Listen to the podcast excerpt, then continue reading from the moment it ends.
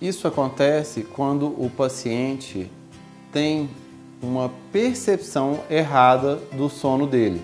Ele tem uma formação mental, ele tem um todo paradigma de que o sono dele tem que ser de X e X maneira. Como ele acredita que ele só dorme se for dessa maneira, de X ou Y maneira, ele pode até mesmo dormir e não perceber que dormiu.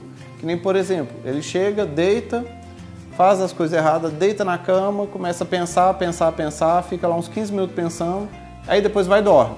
Aí dorme a noite inteira.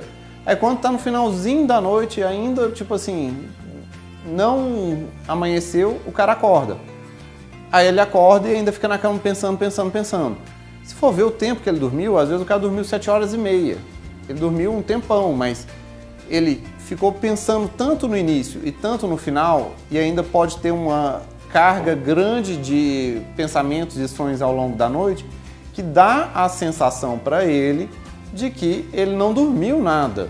Mas às vezes, objetivamente, medido no actígrafo ou no, é, no Smart Band, o paciente dormiu, dormiu bem e dormiu com um sono profundo e tal. Às vezes o cara até roncou.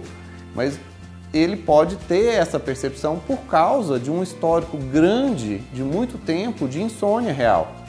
E mesmo que o sono esteja quantitativamente bem, se o paciente não tem a percepção disso, ele não se sente descansado e que o sono está sendo de qualidade restaurador.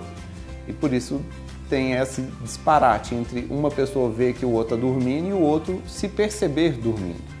Se você gostou do nosso vídeo, se inscreva no nosso canal, deixe seus comentários, dê aquele like e compartilhe, pois conhecimento quanto mais difundido, melhor para todos.